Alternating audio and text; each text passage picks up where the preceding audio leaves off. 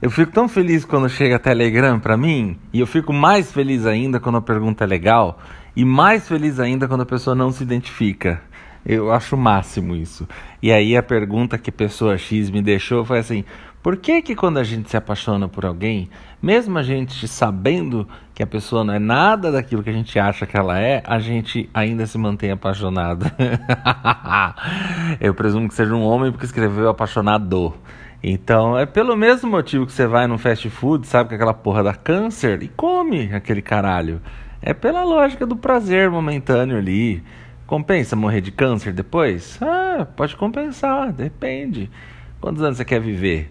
Eu acho que a velhice é o preço para quem se cuida muito. Eu tenho um vô de 96 anos. Ele tá lá, numa maca, dentro de casa, não tem doença nenhuma, mas não consegue levantar da maca. É a doença dele é a velhice extrema que tirou as forças do organismo dele. Você quer isso para tua vida? Se meu avô tivesse comido mais fast food, eu não vou ficar falando aqui os, os nomes que você pensou, porque eu pensei no mesmo, lanche, mas né, não quero ser processado, porque também não tem dinheiro. Aí meu avô já tinha batido as botas, já tinha pego um câncerzinho aí, fatal ali pelos oitenta e tantos. Vale a pena, igual a paixão que vale a pena, vale a pena. Você se apaixona, você sabe que a pessoa não é nada daquilo, mas quando você está perto dela, sente aquele prazer, aquela coisa da presença. Foda da paixão, né? É que na presença a pessoa se desmente. Quando a paixão tá acabando, né? Aquela está no primeiro, no começo não, você foda-se, você, você percebe, mas não percebe, é muito doido. Aí quando a pessoa tá longe que você curte mesmo, né? Porque aí ela não tá lá para desmentir o que você acha dela, fala, pô, caralho, que delícia. E viaja, ouve música e associa a música a ela. Nossa, é muito gostoso ficar apaixonado. Mas é isso, tem que saber que é ficção. Assim como você sabe que o fast food, fast, fast food não, não te alimenta, você tem que saber que a paixão é uma ficção também, tá tudo certo. É só viver essa ficção, né? Esquizofrênico seria você achar que a paixão, que a pessoa é aquilo, né? Aí, aí tem dois não, ou esquizofrenia ou é adolescência. Adolescência tudo bem. Como que a pessoa não é tudo? É claro que é tudo, imagina, se apaixonou ali. Né? Muitas vezes, e tem também a, o lance da carência, né? A pessoa carente demais, ela acha que se apaixona por aquela pessoa, mas não, ela se apaixona pela situação de ter alguém afim dela. E outra coisa. Tem a Cobra Kai lá, que eu gosto de série ruim. E como a Cobra Kai é dos anos 80, é uma série que a partir do filme Karate Kid, é... aí tem uma hora que um último moleque lá, um nerdão de óculos que que resolve fazer karatê, tudo neurótico, tá? Ninguém quer beijar ele, coitadinho. E aí no, no, no final já da, da terceira temporada, tem spoiler, tá? Aí ele, uma menina vai lá e beija ele. Ele fala, eu tô apaixonado. Porque a menina popzinha da escola. Claro que você não tá apaixonado pela menina. Você tá apaixonado porque ela te beijou. Você poderia ter sido qualquer outra pessoa. A, a carência faz isso. Se você tá carente, não interessa quem gosta de você. Você só precisa de alguém que goste. Aí é outra coisa. Então tem essa, essas diferenças aí. É. E eu arrisco dizer que a maioria das pessoas que não são lá muito bonitas se apaixonam pela situação de ter alguém gostando delas ou afim, né? Ou que as como uma possibilidade. Tipo, tipo mendigo, sabe? Uma pessoa em estado de em situação de rua né? Não é legal falar mendigo, né? Uma... Talvez nesse, nesse caso sim, você ficar mendigando afeto, porque aí não tem, né? Te falta. Você oferece comida para quem tá morrendo de fome, foda-se que você tá oferecendo, a pessoa vai adorar. Eu lembro uma vez que eu tava com uma fome, eu odiava abóbora, era criança. A melhor coisa que eu comi na vida foi uma abóbora, mano. a gente estava num sítio lá, meu pai tinha o cuidado de, de um pai, né? Com, com um filho de um pai, ainda pai anos 80. E aí, sei lá quanto tempo que eu não comia. Aí uma abóbora, caralho, que delícia. Lembrei que estava cozida, frita, assada, crua. Nem sei como é que se come abóbora. Mas é isso. Então espero ter respondido sua pergunta. A carência, você se apaixona pela situação. Espero que você saiba que é pela situação, porque aí não tem problema.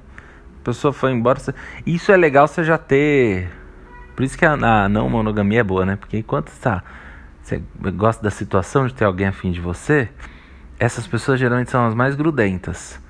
Porque como é pela situação e não pela pessoa, você não sabe quando você vai ter de novo. É igual a pessoa que, tá, que passa fome comendo, não sabe quando vai ter de novo. Então ela suga até o último talo do cu da comida. Aí a pessoa que não se apaixona pela situação, que só, puxa, eu fico com pessoas, eu, tem pessoas que ficam afim de mim, pessoas interessantes, bonitas, opa, por essa eu me apaixonei. Aí já não é tão grudenta, porque tá, a hora que eu quiser eu tenho sexo, a hora que eu quiser eu beijo, a hora que eu quiser eu tenho rolê, aí já é outra coisa, aí a pessoa já, já tende a ficar menos grudenta. Tende, né? Porque pode ficar grudenta também, porque aí estamos falando de seres humanos, até porque, nossa é tanta gente afim de mim, mas eu calhou de eu ficar afim dessa pessoa. Ó, oh, ó, oh, vou aproveitar, isso pode grudar também. Mas se você não souber que é uma ficção, que aquela pessoa não tem nada a ver com o que você imagina, paixão é espelho. Sabe quando você olha para a janela da sua casa de noite, que você vê, em vez de você ver a rua, você vê os teus teus móveis. Paixão é isso. É uma, coisa nublada, você olha para a pessoa, é como se o olhar dela refletisse só o que você quer ver do seu próprio mundo, muito doido isso. E aí conforme vai amanhecendo o dia, por isso que o amanhecer do dia, todas as músicas reclamam, né? Porque o amanhecer do dia é o fim da paixão, você começa a ver. Porque aí o vidro para de refletir, porque aí a luz do dia faz entrar a imagem na sua casa, e você, puta, não é o meu sofá que tem lá, é uma lixeira que tá na rua. e geralmente é isso. Geralmente a gente se apaixona por uns lixos de ser humano que, af, é foda. E aí na terceira, que é a ficção, que é quando, né, pô, tô apaixonado, não sei o que, não sei o que. Aí eu, eu, mas eu sei que é ficção, eu sei que essa pessoa não é nada disso que eu, que eu pinto, então, aí aproveita, aproveita a presença da pessoa, deixa ela se desmentir. Quando vai embora você não fica idealizando, você só pensa, ah, a presença dela é tão gostosa. Ai, fica perto de mim, fica. É só quando você está perto de mim que eu consigo pensar em qualquer outra coisa que não seja em você. Olha que lindo isso. Uma peça do Beckett. Não lembro que peça. É, é isso. É isso. Paixão é isso.